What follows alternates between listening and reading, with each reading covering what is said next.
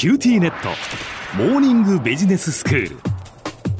今日の講師は九州大学ビジネススクールでコーポレートガバナンスがご専門の小城武彦先生です。よろしくお願いします。よろしくお願いいたします。先生今日はどういうお話ですか？はい今回はですね今日と明日2日にかけまして経営理念って何のため？というテーマでお話をしてみたいと思います。ほう経営理念、はい、まあ会社にとっては大事なものだろうと思いますが、そうですよね、ええ、まあ、ラジオのお聞きの皆さんの会社にも経営理念ってきっとあると思うんです。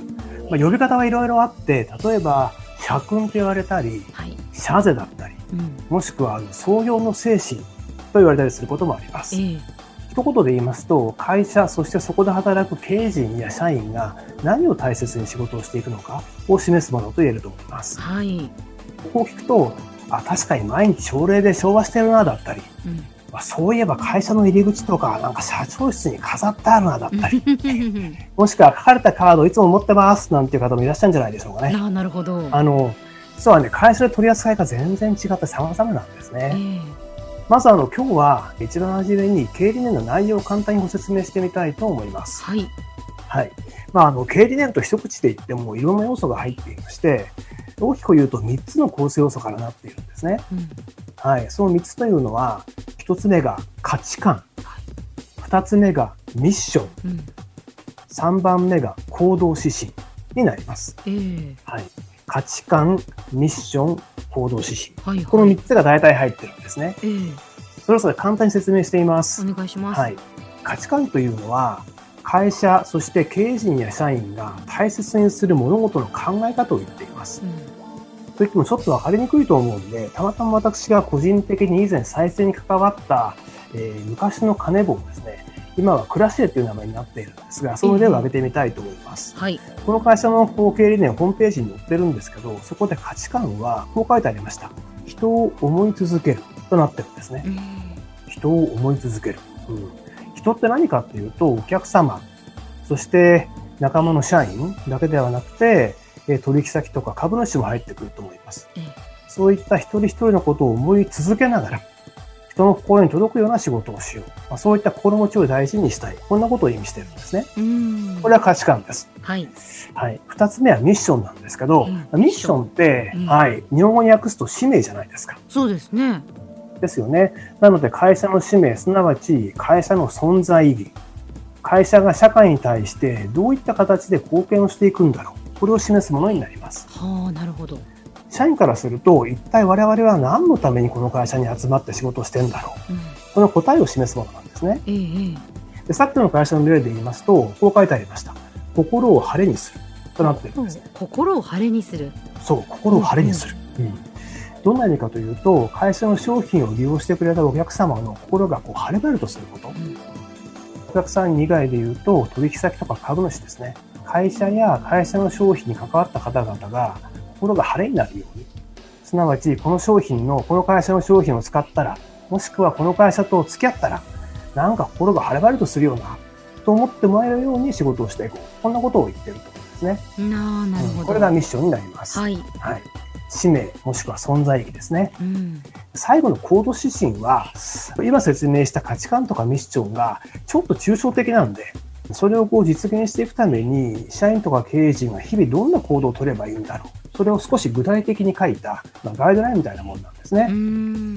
で、社員からすると、自分のこの行動指針果たして沿っているかどうかが分かりやすい形になっている。ホームページに7つほど書いてあったんですが、ちょっと数が多いんで、3点だけご紹介していますね。こんなことを述べていました。1つ目、上司の方を向くな。一番厳しい生活者だと持つ。うん、2つ目、すぐやる、やりきる。世の中とのデッドヒートを。へうん、で3番目が、挑戦者になる。できることだけやっても一流にはなれない。うんうんまあ、こんなことが書いてあるんですね。はい、でこのぐらい具体的に書いてあると、おいけねえいけねえ、自分は一番厳しい生活者で持ってないな、だったり、うん、あいけねえいけねえ、やりきってないな、っていうのが自分で判断できたり、自分の周りの仲間の行動を確認できる、まあ、そういう、まあ、ガイドラインとして機能するわけですね。そうですね。うん。うん、えー、でこのように経営理念っていうのは、まあ、呼び方いろいろあるんですけど、うん、今申し上げた価値観すなわち自分たちが大事にしたい物事の考え方価値観ですね2つ目がミッション、会社の存在意義や使命、うん、そして、えー、より具体的なガイドラインとしての行動指針ですね。この3つの要素が入っているものが多いです。はい。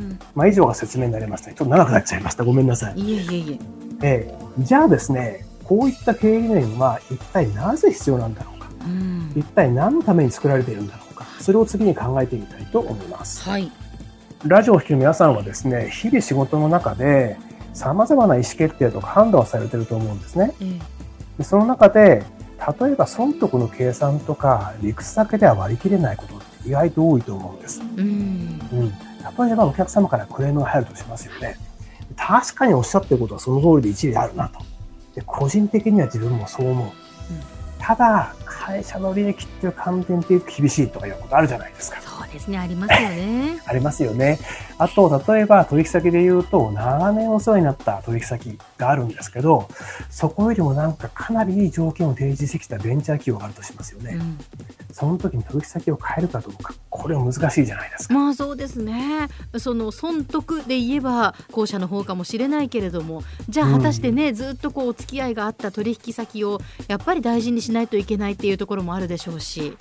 そ、ね,、こは割り切れないですよね。そう。したがって、数字とか理屈だけで仕事ができれば、本当はすごく優しいんですけど、なかなかそうはいかないわけですよね。えー、で、実は経理面はここで出番が来るわけです。うんうん、数字や理屈だけでは判断ができない。すなわち価値判断の要素が入ってくるわけですね。うん、そうなってくると、もう正解不正解って難しいわけですよ。えー、一体何が当社にとっての正しい判断になるんだ。これが難しくなるわけですね。で、経理面はそういう時の最後のよりどころとしての役割を担うことになります。したがって皆さんが何か仕事上の判断で迷うことがあったら、ぜひご自身の会社の経理面をもう一回見ていただいて、それに立ち戻って考えてみることをお勧めしたいと思います。では先生、今日のまとめをお願いします。はい、えー、本日は経理念とは何か、経理念は何のためにあるのかについてお話をしてきました。えー、明日もですね、少し具体的な事例を交えながら、もう少し考えを深めてみたいと思います。今日の講師は九州大学ビジネススクールでコーポレートガバナンスがご専門の小木武彦先生でした。どうもありがとうございました。ありがとうございました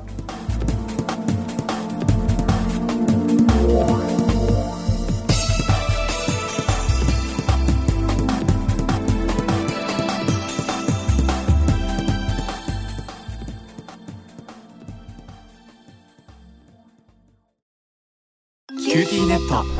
お乗り換えのご案内です。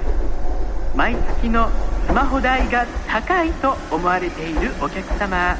QT モバイルにお乗り換えください。